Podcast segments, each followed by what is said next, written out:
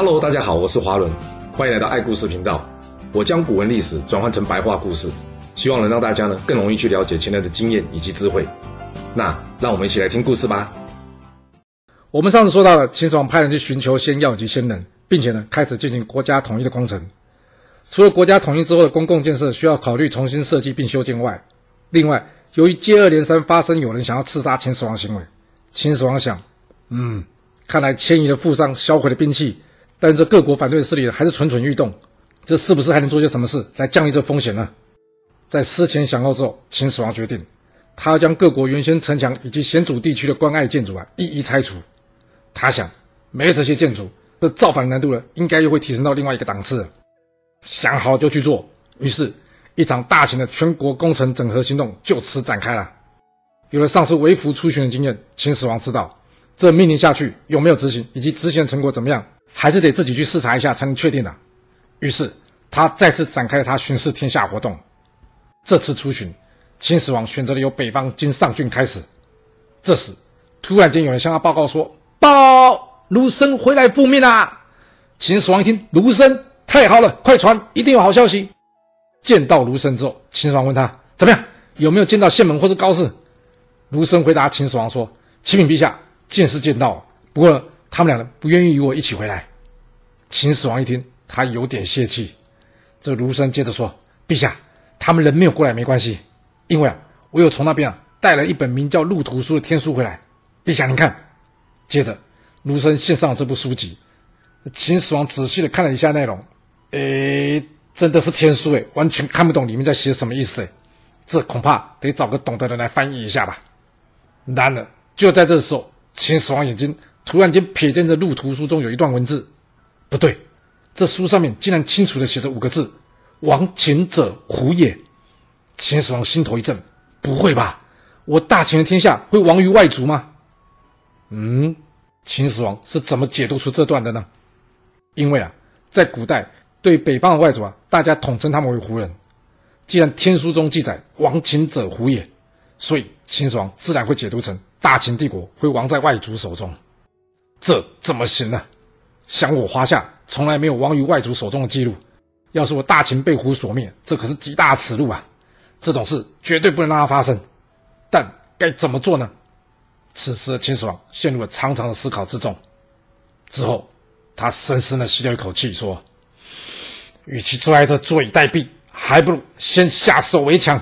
趁我大秦国势正盛，干脆我就派兵灭了这胡人。如果没了这胡人，”自然也就不会有将后我大秦被胡所灭的问题了。没错，既然知道了，我就应该要扭转这天命。于是秦始皇大喝一声：“蒙恬听命！”朕命令你三十万大军北伐，给我灭了这匈奴，听到了吗？蒙恬一听，立刻回复秦始皇说：“臣遵旨。”就这样，继李牧大破匈奴之后，公元前两百一十四年，这场自战国时期来动员最大的秦灭匈奴之战，在蒙恬的领军之下正式展开啦。那说真的哦，匈奴也有够倒霉的。这卢生不知道哪里来的一本书，就害他们遭遇了这刀兵之劫。而最惨是啊，其实当时北方外族啊，最强的应该是东胡跟这肉支啊。秦国要打，应该是打他们吧？干嘛拿匈奴来开刀啊？不过现实就是这么残酷的。之所以挑你匈奴来打，就是因为你弱啊。加上匈奴居住在这河套地区，要是他强大起来，是可以直接威胁秦国咸阳城的。而这东湖肉汁要不要打，那是以后的事啊。眼前至少先得解决掉你这匈奴最近的威胁啊！就这样，蒙恬率领三十万大军去攻打匈奴。嗯，听起来很威猛。不过，要是你还记得李牧大破匈奴那一段，你就会知道，这么多人攻打匈奴不一定会有优势啊。因为匈奴这些外族啊，主要是以游牧为生，他们没有固定城池，也没有宫殿。你蒙恬的大军是要上哪去找这些人呢、当初李牧就是明白这点，才会故意引诱匈奴倾巢而出啊，然后来个一举歼灭。没错，看到了这个问题，李斯建议秦始皇说：“陛下，我们不应该出兵攻打匈奴的。先不说他们难以攻打，就算我们能战胜他们，取得他们土地，但是这些土地产生的经济价值并不高。然而，一旦我秦国大军前往讨伐匈奴，将会对后方造成很沉重的财政负担。而且，陛下，你又不相信匈奴人，你不可能跟他们进行融合的。要是抓到这些匈奴人，全部把他们杀了，这也不好啊。”所以我不建议我们出兵攻打匈奴啊！哇，李斯同学，你吃错药了吗？你是没看到路途书上说亡秦者胡哦？这打不打匈奴，早就已经不是对不对或是该不该的问题了。你这建议不是自找麻烦吗？当然是自找麻烦。不过既然是自找麻烦，李斯为什么这么说呢？因为这蒙恬的爷爷蒙骜啊，可是从秦昭襄王时代因为屡立战功而被升至上卿的，加上他老爸蒙武随同王翦出征灭楚，这蒙恬一家可以说是势力庞大。要是再给他三十万大军，李斯担心将后没有人可以治得了这蒙恬呐。但李斯这话又不好直接说出口，说出来就等于跟蒙恬直接对着做啊。所以李斯只能拿这些冠冕堂皇理由，希望秦始皇不要重用这蒙恬呐。然而，那秦始皇根本就没在理他。秦始皇仍旧派蒙恬出征，那匈奴会怎么应对呢？你蒙恬一带就三十万大军前来我匈奴，这匈奴只要会算数就知道，他根本就不是你秦军的对手。所以，匈奴的单于，单于就是匈奴部落联盟首领的称呼啊。简单来说，就是匈奴的老大。这单于头曼一看，哇，我的老天鹅，这么多人，这根本就不可能战胜秦军嘛。于是，在他一声令下，这匈奴各部落直接就地鸟兽散。哇，阿蒙恬要怎么跟匈奴决战啊？蒙恬想跑，我才不怕你呢！我占着你老巢，你不回家你就饿死，回家就被我打死。反正一句话，我跟你匈奴耗上啊！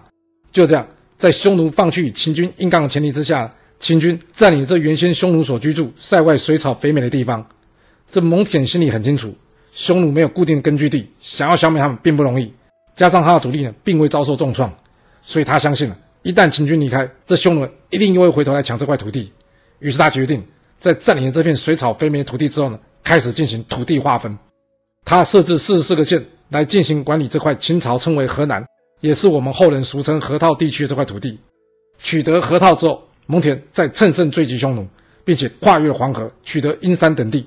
之后，他又设立了三十四个县，为了有效巩固战果，蒙恬之后在河上筑城作为要塞，然后。再把之前燕、赵、秦三国既有长城整合成为一体，并且呢增加高度，完成了这座西起临洮、东达辽东、跨越山谷、绵延万余里的城墙，号称万里长城。相信蒙恬当初完全没有想过这条长城将来会这么有名。当然，这座长城的兴建究竟赔上了多少人的性命，我们就不得而知了。不过有一点可以确认的，这长城并不是文字馆工程，这长城在当时以及之后。都确实提供一些功效，而除了万里长城，秦始皇更在蒙恬讨伐匈奴两年之后，下令这蒙恬去修建这北起九原、南抵云阳的秦直道，以便方便运送物资以及军队，并让蒙恬驻守在北方，屯兵上郡，以肃清或者说对付匈奴。三十万大军可不是一个小数目哎，加上蒙恬是位擅长作战的将领，所以在接下来蒙恬驻守北方的十多年间，匈奴并没有，或者说根本就不敢来侵犯秦国。不过，就像之前李斯建议的，这派遣正规军队去戍守边疆，其实有点浪费啊。毕竟这一大票人要吃要用，对国家负担并不轻。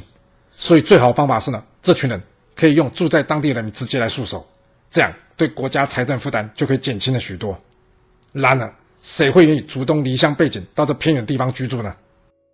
秦始皇在思前想后许久之后，他心中有了一个答案。对了。这灭六国之战，秦国获得了大量的犯人跟俘虏，总不能养这些人吃饭不干事吧？那现代的工程主要是让各国人民去处理的，这目的主要是消耗民力，减少他们对秦国反叛的机会。但他们并不是罪犯或是奴隶，最后还是会回家了。然而，要是我用这群罪犯到前线去戍守边疆，一则可以让他们戴罪立功，另外也可以增加当地人口，并且与当地人民进行融合。嗯，没错。就像我秦国当初合并西戎各部族的方法一样，只有透过移民实边并进行通婚，这文化隔阂才会慢慢的消除，最后才能形成统一帝国。还是那句话，想好了就去做。于是秦始皇派出了大量罪犯前往北边戍边，并将这些人呢统一交给蒙恬进行管理。就这样，北方算是安定下来了。但南方嘞，北方有长城可以据守，然而南方并没有什么特别可以对抗外族军事设施啊。不过，这可不是说南方没有外族侵扰的问题啊。是的，这南方外族并没有比北方外族容易处理。早在秦国灭六国之前，就已经展开对南方用兵了。比起北方外族，这南方外族比较零散，加上山地崎岖、树林茂密的特性，这一旦他们躲进山林里啊，根本就不是正规军队可以解决的问题。尤其是岭南地区，所谓的岭南，指的是武岭以南，也就是现在广东、广西、海南等地啊。这岭南地区向来为瘴癘之地，也就是什么，这里的空气有病毒啦。所以想要平服南方外族啊，其实这难度啊不比北方低。这秦始皇曾经派出大将屠睢远征百越，而屠睢一开始虽然战果也不错，势如破竹，甚至呢击杀了百越众多部族中，其中西欧族领袖义须颂。不过这之后就没那么顺利了，因为这百越族啊后来逃入了山林之中，开始对秦军展开了游击战。这可不是习惯大部队、大面积作战群可以应付的。为了平定百越，秦始皇在统一天下之后，甚至派遣大臣实录去修筑这灵渠。这条现在位于广西省新安县境内。为目前世上已知最古老的盘山渠道，又名叫做斗渠或是新安运河的。既有这灵渠的修筑呢，秦国开通了长江与湘江及珠江流域间的水道，方便运送军需物资。那即便如此，对百越的战争呢，依旧是陷入焦灼。这常年的战争呢，让秦国大军疲惫不堪。而面对这种零星式的战斗模式，屠睢也束手无策。那到底该用什么方法将这群人给赶出来呢？嗯，这屠睢可以不用花时间去想了。因为这西欧族的族人看着这秦军的防备一天天的松懈下来，他们知道报仇的时机到了，所以这一天大家趁着黑夜里啊，对秦军展开了突袭。而屠睢怎么也没想到，这已经四散的西欧族人民啊，竟然又会组合了起来，甚至呢还对秦军主动发动攻击。结果就在这一阵混乱之下，屠睢死于这乱军之中啊！哇，这下可把秦始皇给搞火了，搞什么？打这么多年没结果，现在主将竟然还战死，这可不行啊！于是秦始皇决定再次派出任嚣以及赵佗领兵去攻打百越。有了此浅见，秦始皇想：哼，说穿了，百越跟匈奴状况是有点像的。好，就用蒙恬那一招，我就占了你的老巢，决定跟你耗上了。嗯，想是这么想，但这个决定不就表示秦国要派出一大堆人去移民实边吗？是的，咸阳城中目前还有一堆罪犯。与其放着不用，不如进行资源再利用。所以秦始皇索性让这秦国的犯人，还有入赘男生以及商人，组成了一支五十万的大军。然后他告诉任嚣跟赵佗，这么多的人，他都可以把百越给踏平了吧？就这样，秦国以这号称五十万的大军呢，对百越展开了攻击。呃，这派遣犯人可以理解，但是为什么派入赘男生以及商人呢？所谓入赘，可以简单理解，就是男生倒过来嫁给女生啊。通常啊，都是女方家里财力不错，而男方家里经济困难，而这些入赘男生呢，自然就不可以再娶别的女生了。这看来哦，秦始皇可能是因为他妈妈有养小王的经验了，所以呢，他对于有主导权女性啊存在的某种敌视。那要不然征兵就征兵，关这入赘男人什么事啊？也是啊，都只听过秦始皇，也从来没有听过他的皇后是谁的。由这点就可以看出来，秦始皇对女性是有一定的戒心的。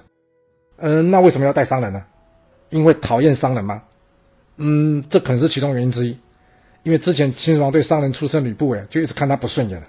不过呢，还有可能有另外一个重要原因，就是啊，这趟名为南征百越的战争啊，其实呢是场大规模的移民啊。那有了商人呢，就会活络当地的经济，进一步呢与当地进行融合。没错，这一大票人去百越，与其说是征伐，不如说是去移民开垦啊。当然，百越的人民依旧会抵抗啊。然而，这一大堆派去的秦军，可不是去逛逛之后就会离开的，而是会在那边直接住下来的。那时间一久，自然就会有贸易的需求。所以啊，将这些人派去啊，应该可以有些用处啊。那百越的人民会如何抵抗秦军呢？面对这来抢地盘的秦军呢、啊，百越人民也无可奈何啊。毕竟对方人数上有绝对的优势啊，加上秦军主要是在移民实边，并不是来肃清百越人民的。只要你不反抗，大家就相安无事。所以最后啊。这任嚣赵佗成功的将秦国势力啊扩展至岭南，并在岭南设置了南海郡、象郡以及桂林郡等三个郡。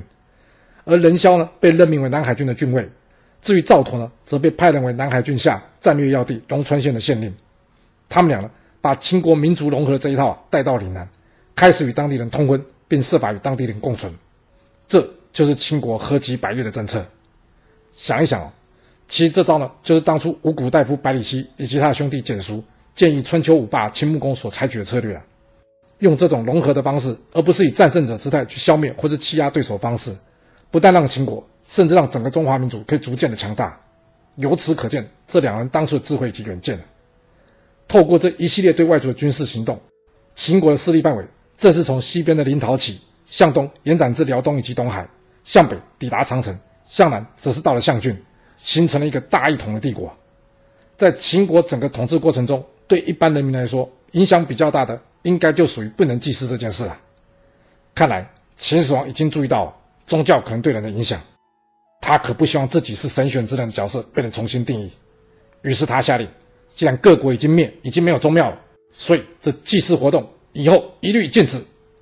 然而隔年，有彗星出现了。这彗星我们之前有说过，古人称之为扫把星。古人认为，通常彗星出现了，就表示会有不吉利的事情发生。这秦始皇一听，彗星，嘿，真是晦气！这彗星之前出现在北，在东都没事，就独独出现在我西方时，我秦国就出事，怎么现在又来了？那秦国会出什么大事吗？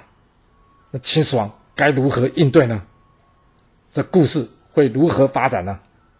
我们要到下次才能跟各位说喽。好啦，我们今天就先说到这。若喜欢我的故事，要麻烦您记得动动你的手指，给我五星评价，或是点赞、订阅、追踪以及分享哦。当然，也欢迎您留言分享你对这一集的想法，或是你也可以请我喝一杯咖啡或是饮料，让我有持续创作的动力。其实历史就是顶层阶级的生活记录。了解顶层阶级的思考逻辑以及做法方式，我们就有机会改变自己的未来。谢谢您来听我说故事，我们下次再见喽。